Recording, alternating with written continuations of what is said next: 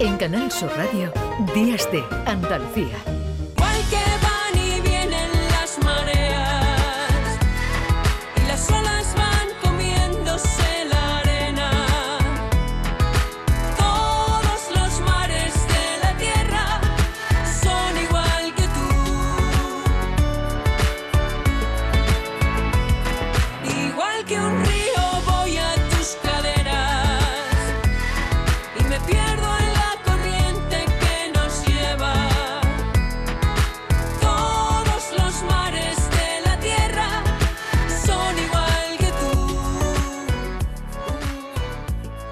Esta crisis del Mar Rojo, el puerto de Algeciras se ha convertido en un enclave fundamental para el transporte marítimo con la reorganización que han tenido que poner en marcha las navieras. Vamos a saludar a esta hora a Gerardo Landaluce, que es el presidente de la Autoridad Portuaria de la Bahía de Algeciras. Señor Landaluce, ¿qué tal? Muy buenos días.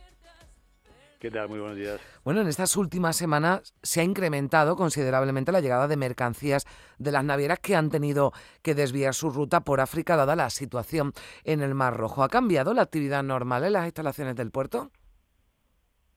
Bueno, en principio nosotros eh, estamos eh, trabajando con normalidad. Eh, no hay una situación, ni muchísimo menos, de, fuertes incrementos de volúmenes o incluso como en algún eh, medio escuchado un poco por los temas de colapso, no, no, eh, total normalidad. Y lo que sí que es cierto es que ha habido puntas eh, de, mayor actividad. Mm. Pero bueno, nuestro puerto tiene, tiene capacidad suficiente, tanto en el lado mar como en el lado tierra, como para absorber cualquier tipo de, incremento puntual de, actividad. Por tanto, el mensaje principal es de normalidad. ¿eh? Mm. Bueno, digamos que la parte positiva es que llegan o que puedan llegar más buques, usted lo decía, el puerto de Algeciras tiene capacidad para asumir ese incremento de, tráfico. Pero claro, todo esto tiene, y, lo hablábamos antes, pues em, consecuencias negativas, las subidas de los fletes, los precios incluso en algunos casos se han, se han duplicado. ¿Qué consecuencias puede tener esto, señor Landaluce? Bueno, estamos aquí hablando que eh, está afectado principalmente un, prácticamente un 20% de lo que es el tráfico marítimo a nivel mundial y especialmente a nosotros nos afecta más directamente porque es el tráfico entre Asia y, Europa y el Mediterráneo es una gran avenida marítima que evidentemente ahora mismo eh, está cerrada, eh, con lo cual lo que sí que también es cierto es que aparte de esa, esa situación que se ha producido de disrupción de las cadenas logísticas, el estrecho y en este caso la bahía de Algeciras y el puerto eh, de Algeciras pues cobra mayor protagonismo. Ya, ya lo vivimos en el 2021 mm. con el accidente del Evergiven. Eh, que durante una semana pues eh, hizo incluso hasta bajar las bolsas a nivel internacional ante un poco la incertidumbre. Pero bueno, eh, lo que también estamos viendo ahora mismo es que eso, que la geoeconomía a nivel mundial cada vez es un factor de, de mayor importancia y por tanto eh, tener una fortaleza aquí en el estrecho de Gibraltar, que es uno de los entornos estratégicos para la navegación a nivel mundial y en este caso el puerto de Algeciras pues realmente es un, es un activo y por tanto tenemos también que hacer esa, esa lectura eh, muy positiva.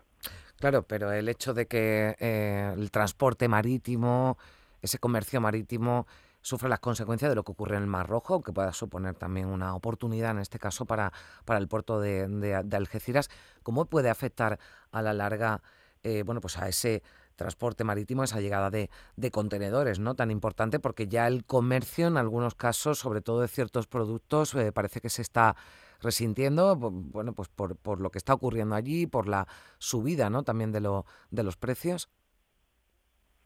Bueno, efectivamente, la, la, consecuencia directa es que eh, los precios del flete, que es lo que tiene que pagar un cargador por, por transportar su mercancía eh, en el modo marítimo, pues se han, se han disparado eh, y muchas veces tampoco están justificados suficientemente.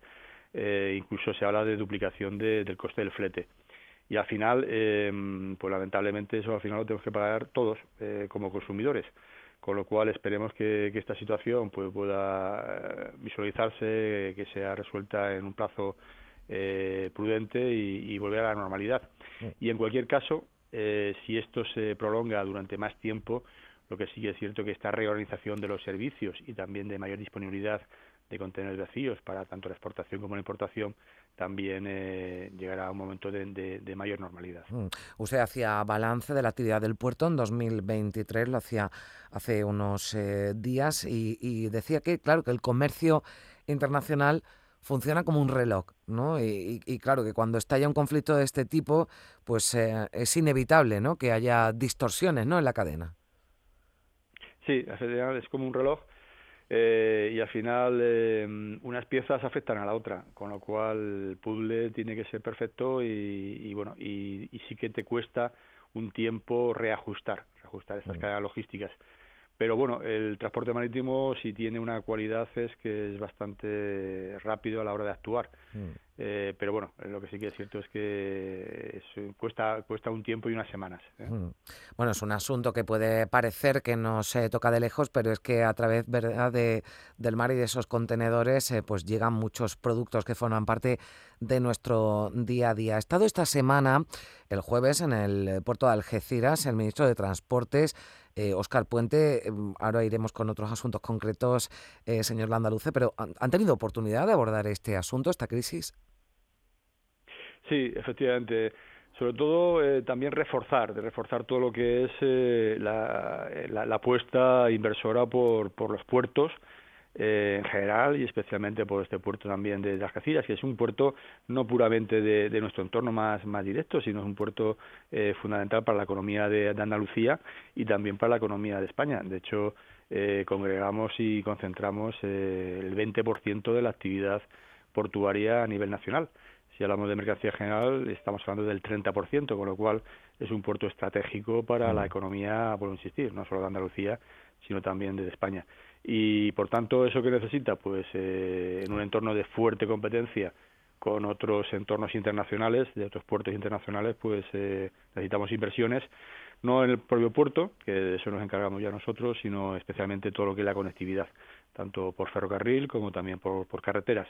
Y eso ha centrado especialmente la visita, junto con también con otras cuestiones como es el tema de la directiva ETS, que es un tema un poquito más técnico, donde en definitiva eh, se nos está grabando a los buques que escalan en los puertos eh, europeos y en este caso eh, andaluces o españoles, eh, a diferencia de otros puertos terceros que no son de la Unión Europea que están exentos de, de esas tasas.